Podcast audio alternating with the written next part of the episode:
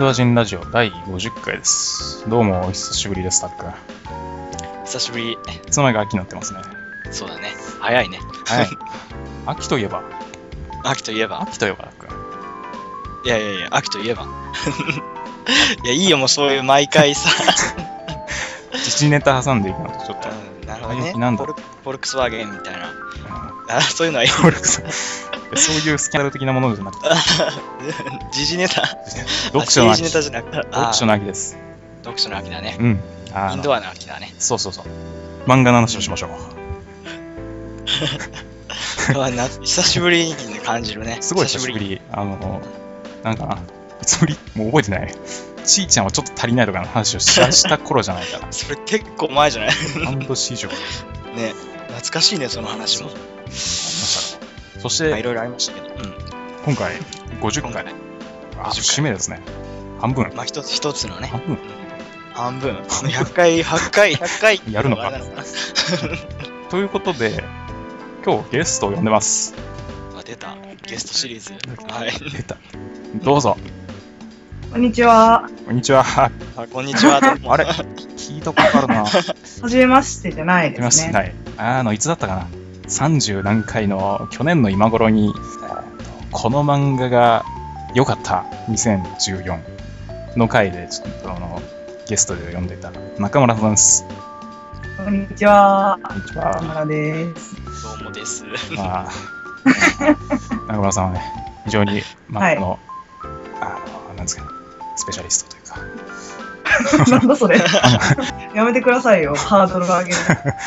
いや、こっちもね、あの、期待してる、期待してるというか、いろいろ聞きたくて、ちょっと今回読んであ、一緒に話したいと思いまして。お嬉しい。ということで、あの、テーマは、進めたい漫画。このポッドキャストの初めの頃にもちょろっとやってたけど、まあ、あれ以来と考えたら、かなり溜まってますよ。進めたい漫画が。ちょっと待って、これ先に俺ない。はい。俺今はい日聞き手、聞き手に回っていいかな。ね、割とあの、聞く側で楽しませてもらってね。うんあの、なんか、ジャンプとかマガジンとか立ち読みしろっつってたけど、立ち読みした漫画進めるってどんなやつだよ。ちょっと読んだけど、うん。みんな、みんなも立ち読みどうみたいな。そういうのがタックンは今日は聞き手に喋らない。うんほとんど喋らない。タックンにもね、読んでもらえるようにいろいろ進めたいと思います。よろしくお願いします。お願いします。では私から、まず一冊目なんですけども、バーナード・ジョー曰くという漫画が、ああー、ね、あ、わかる。それね、読みたいんだけど買ってないんだよね。あら、いや、これはぜひ読んでほしい。作者が、瀬川由紀さん。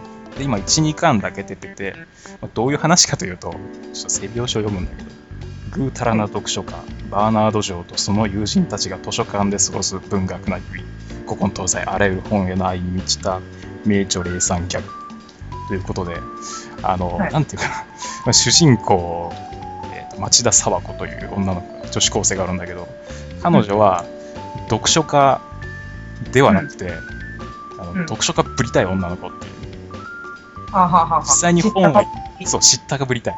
本をあの読まずして、読書家ぶりたい。かっこつけたい。で、読みたくその、えっ、とね、そこが難しい。読みたい、読みたいんだけど、大変だから、うん つって。あ例えば村上春樹とかコンプリート小説とか多いから、はいあとはまあ名言集とか読んで 読んだ読んそう読んで読んでなんかでまあ他にも周りにも友達がおってそのガチの読書家の SF 大好きの女の子にそのその主人公は自分がぶりたいっていうことを周りに公言している。っていう、私はあ読まずして、その、ぶりたいから、なんか、潰れる本教えて、みたいな、そういう 言い方をしてくる。とかだとね、カフカの変身っていう本が、すごい名著があるんだけども、その、それを読まずして覚えるために、あの、ふかふかお布団で虫に変身みたいな、そういう覚え方を。朝起きたら。朝起きたら虫に変身してたっていう内容をその覚えるためにそういういろいろ努力をしていると。努力するぐらいだったら読めばいいのにね。そうそう。そうまさにそれなんだけどなんか彼女なりのなんやろうねポリシーみたいなのがあってそれはなんかみたいな。それ違うんだよなみたい？な まあいわゆるその読書家というか、まあ、俺の場合漫画ばっかりだけどそれでもああそれあるねみたいな。っていうのなるほどね。共感できるところあって。例えば映像化される前に読んでた。っていう、はいはい。あ。あ先に読んで。そうそうそう先に読んでた。これわかるなつって 文あそれ文庫化されたんだみたいな。ああ、ハードカバーで読んでましそうそう。たけど。実はもう読んでんだあそうなんだ。あこれ再翻訳されたんだみたいな。みたい。な。みたいなことをあのどうどうこれ2プ2みたいに見えるみたいな。友達に言うっていう。でもこれね本当にいろんな小説有名な小説からなんだろうねすごいマイナーなここの本のこれとかみたいな。ここすごいよね。だったりここダメだよね。みたいな。もあるしその本読む人ならわかる。そのさっき言ったそのあるあるネタからいろいろ面白いギャグというか。作者がすごい頭良さそうな ギャグっていうのが。いろいろ考えてるなこの人ですえいやでもこれは本当におすすめ。12巻だけで、うん、ぜひどうぞ。ー、読みます。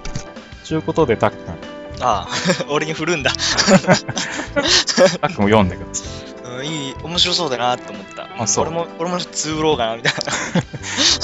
ぜひそ潰れる本を教えてってめちゃくちゃ魅惑的な言葉だよねうん、本当に。一にうわー言いたいいやぜひそれ言えるようにね。言えるように言えるように、言う方 UFO、UFO になれるようにね。はいじゃあ中村さん、はい。潰れる本を一つ、つぶれる潰れる本。あじゃあギャグ、ギャグつながりで。おい。えっと、単行本出てないんだけど、はい。あの、前も、うん。え前回の時も言った、トーチっていう、当地ね。はいはい。あの、ウェブ漫画を連載してるところ。はい。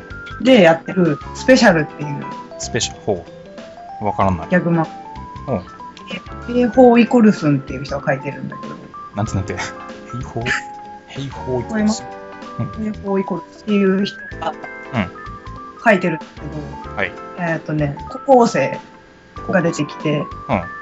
主人公はすごい一般的な女の子なんだけど、転校してきた先に、うん。あの、ものすごく怪力な女の子がいる。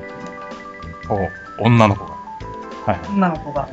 でも、その、人の力を超えた怪力なんだけど、そこには誰もつまず、うん普通に日常的なギャグ漫画が続いていくっていう。ああなるほどね。なんやろ。その怪力ネタをすごく押すんじゃなくて、うん。そこよりは全然普通のギャグを続けていて、違和感もあったけど面白いっていう。当然のごとくなんか女の子が 何かを破壊していったりみたいな。いや、破壊するからごめん、私ドア開けれないとか、そういうこと。あするんだけど、周りもああそうだねつって。そうそうそう。あと、プールから上がれないからみんなで出してあげるとか、沈んじゃうからみたいな。そういうこと。あの、プールサイドを壊しちゃうから、あそういうこと。どうどう逆どう壊すの？もうはいはい。なんか、違和感はあるけど、それで笑わせるんじゃなくって、普通にギャグで笑あー。はいはいはい。あなるほどね。うから面白いんで。ギャグか。あの似たよ似たようなっていうのはあれだけど、あの、女の友情と筋肉っていう。ああ、それね、それもね、ちょっとツーブルとか連載してる当初から読んでるんですけど、だかおらスペシャルはそれよりはもっとシュールな感じなんだけど、もっとシュールなの。もっとシュール、シュールうん。怪力、とんでもないのがおるのに日常を描かれてるから逆にシュールっていうね。そうか。ウマンがね、なんだかんだちゃんとチェックしてないな。最近逆漫画はすごい面白いなと思うようになって、あ、そうなんだ。ギャグか。昔より、昔そんなになかったけど、最近はよく読む。えー、ちょっと俺もジャンル幅を広げねばなりませんな。え？なんなんて言ったっけ、タイトル。スペシャル、スペシャル。作者が兵法イコルスン。平方イコルスン。兵法はあの、大河に、あ、平方、はあのそうそう平方一方みたいなやつね。そうそう、にイコルスンはカタカナだね。はいはい。あ、なるほど。了解です。スペシャル。ちょっと読んでおきますわ。あじゃあ、タック君。毎回振るの、それ。うんいやー、とてもなんかあれだね、聞いてて、なんか面白そうだなってこう、思ったのかな。いや、一回ゆうやがあの話題を奪奪いに行ったあたりが、違う違う。なのってあったよね。あれみたいな。とか思いつつ、まあでも、ギャグ漫画もね、うん面白いよなって思ってね、ちょっと頭の中ではね、子供学級とかね、子供学級。思い出して、ちょっとなんか一人、ああ、あったな、みたいな。思いつつ、じゃあ、俺も機会があったらね、スペシャル読んでみようかなと。あ、三つどもえも面白いが読んでみて。水止めは読んでる、読んでる。ちょいちょい入れて。水止めは子供学級と同じじゃないか。そうそうそう、作者。じゃあ私は次。タイトルがグランドレスっていう。作者が影町啓太さん。でこれどういう話かというと、これも背表紙を読ませてもらうと、内乱が続くアリストリア島、島で武器商を営むオルドル夫妻は、軍から銃の大量発注を受けるが、それは反乱軍と裏でつながっていたグレゴリオ島軍、大佐の罠だった。目の前で夫を殺され、娘を奪われ、自身も左目を潰された女は唯一残された形見の狙撃銃を手に復讐を決意する。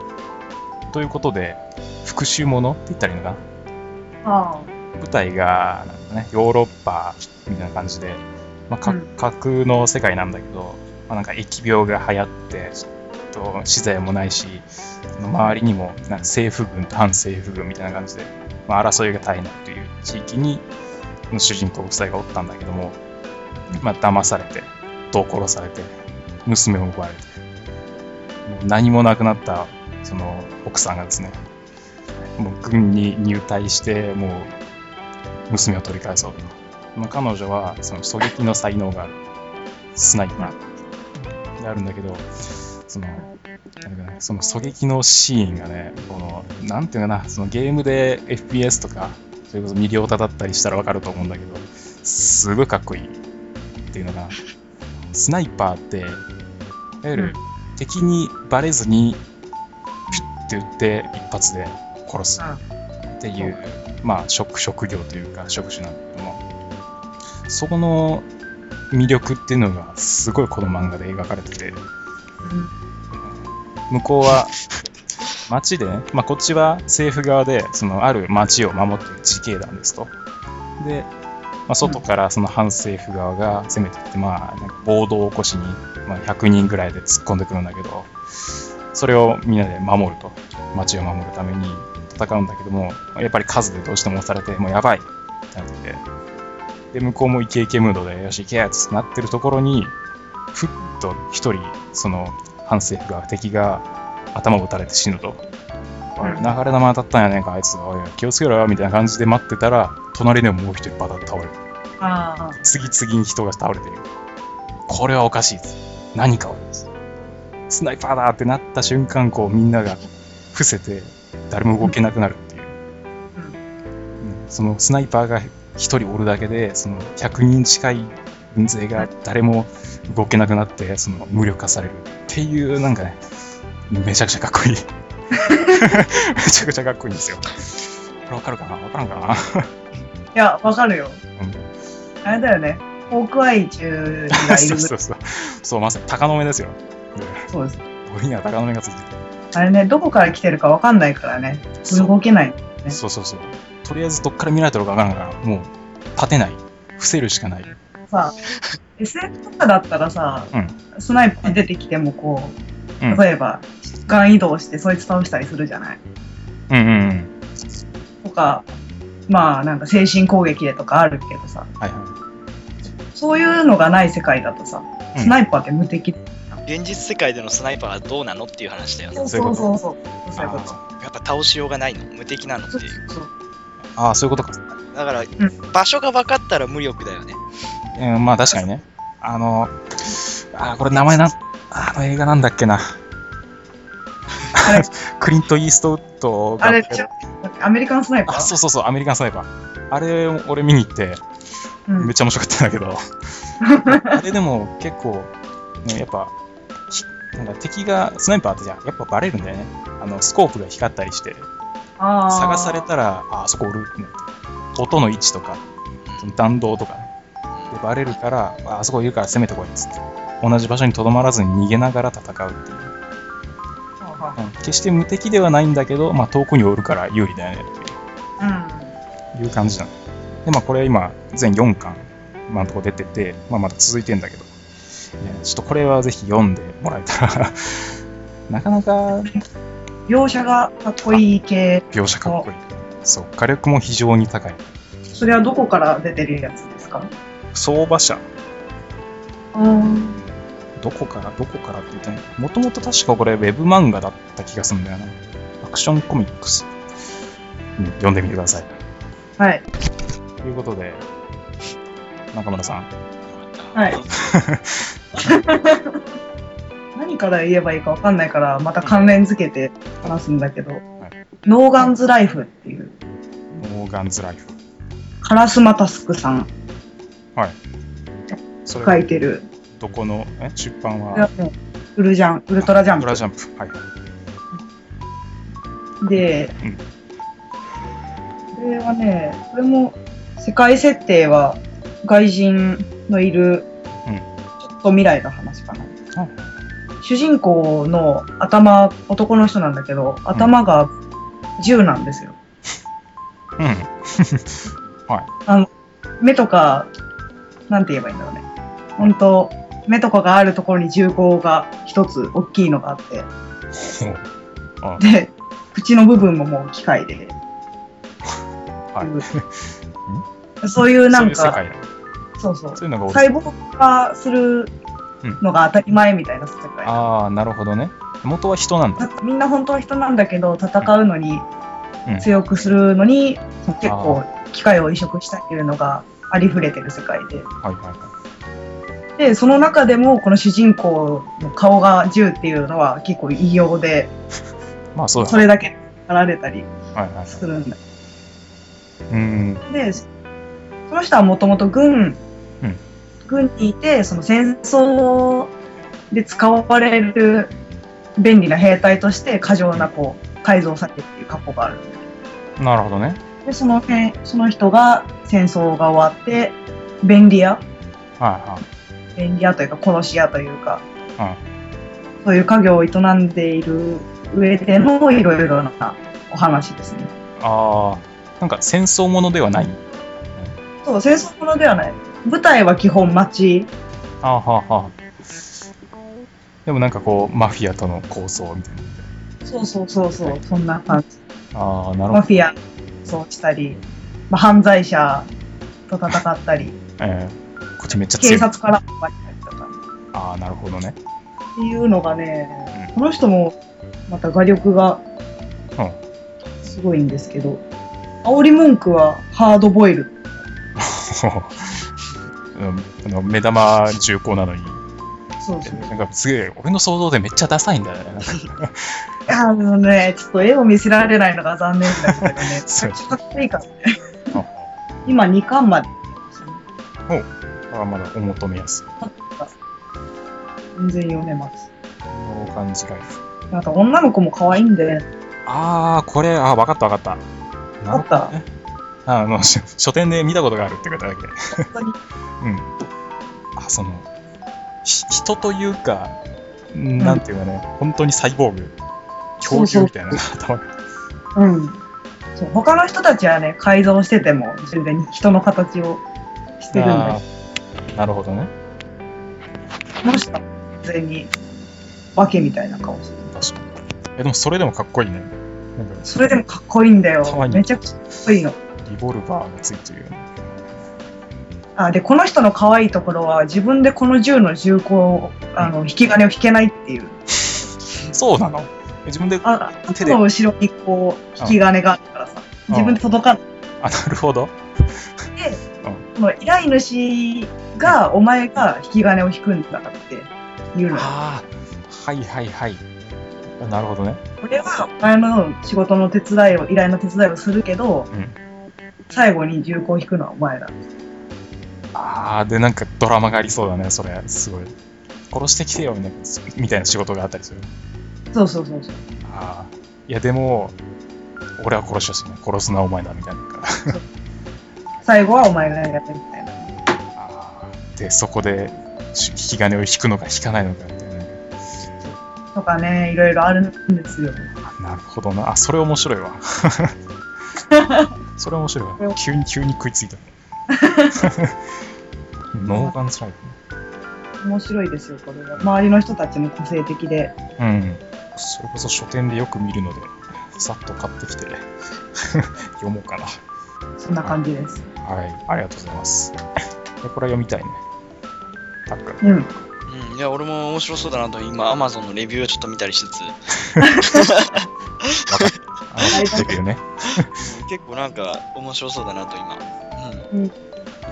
え本当にかっこいいんだよね。表紙と。そうそうそう。了解です。はい。じゃあ、私3冊目がですね、これ実は前も紹介したんだけど、ポッドキャストで、メイドインアビスっていうも漫画がございまして、作者がつくしあきひとさんで、えーバンブーコミックスですね。出版どこだっけ？うん、う、わない。だ机にじゃないか。スクエニだわ。スクエニです。はい。という漫画があって、これ今現在3巻まで刊行されてます。たっくんこれ前言ったよね。ー、聞いたっけ？覚えてない。あんまり覚え 覚えてねえや。そう。あの、まあざっくりとちょっと話を言わせてもらうと、あのはいい、わゆるファンタジー的な世界で、何千年も前から巨大な縦穴が開いているっていう塔があって、で、そこの縦穴はいわゆるそのナウシカの不快みたいなのになってて、あまあ、謎の生物がたくさんおったりとか、獰猛な動物が、凶暴な動物も人を襲いかかってくるような動物がおるんだけど、でもその何千年も前からあるぐらいだから、お宝が眠っていると。いわゆるダンジョンですね。ダンジョンがあって、その冒険者たちがそのアビスという縦穴にん潜っていくとうん。話で、まあ、主人公の、まあ、リコという少女がと体が半分サイボーグみたいなそれこそ手が伸びたりとか手に手のひらに下方があって敵をぶっぱぶっ飛ばせる。みたいなその2人がその2人で協力して潜っていくという話なんだけど前ね2巻が出た時点で紹介して、まあなんていうかな、まあ、まだまだこれからだ助走段階だろうっていう感じで終わったんだけど3巻がねまあ先先日というかちょっと前に出てこれがねすっげえ良くてダンジョンだからさすごい獰猛な動物が襲いかかってくるわけですよ。そのまあ、まあ、ハリネズミみたいな全身毒を持った動物が襲いかかってきて主人公が刺されてしまう。腕を刺されてしまってもう毒が回ると。命からがら逃げ出したんだけど、もうこのままでは死んじゃうからどうしようってなった時に、腕を切り落としてくれと。いう展開になって。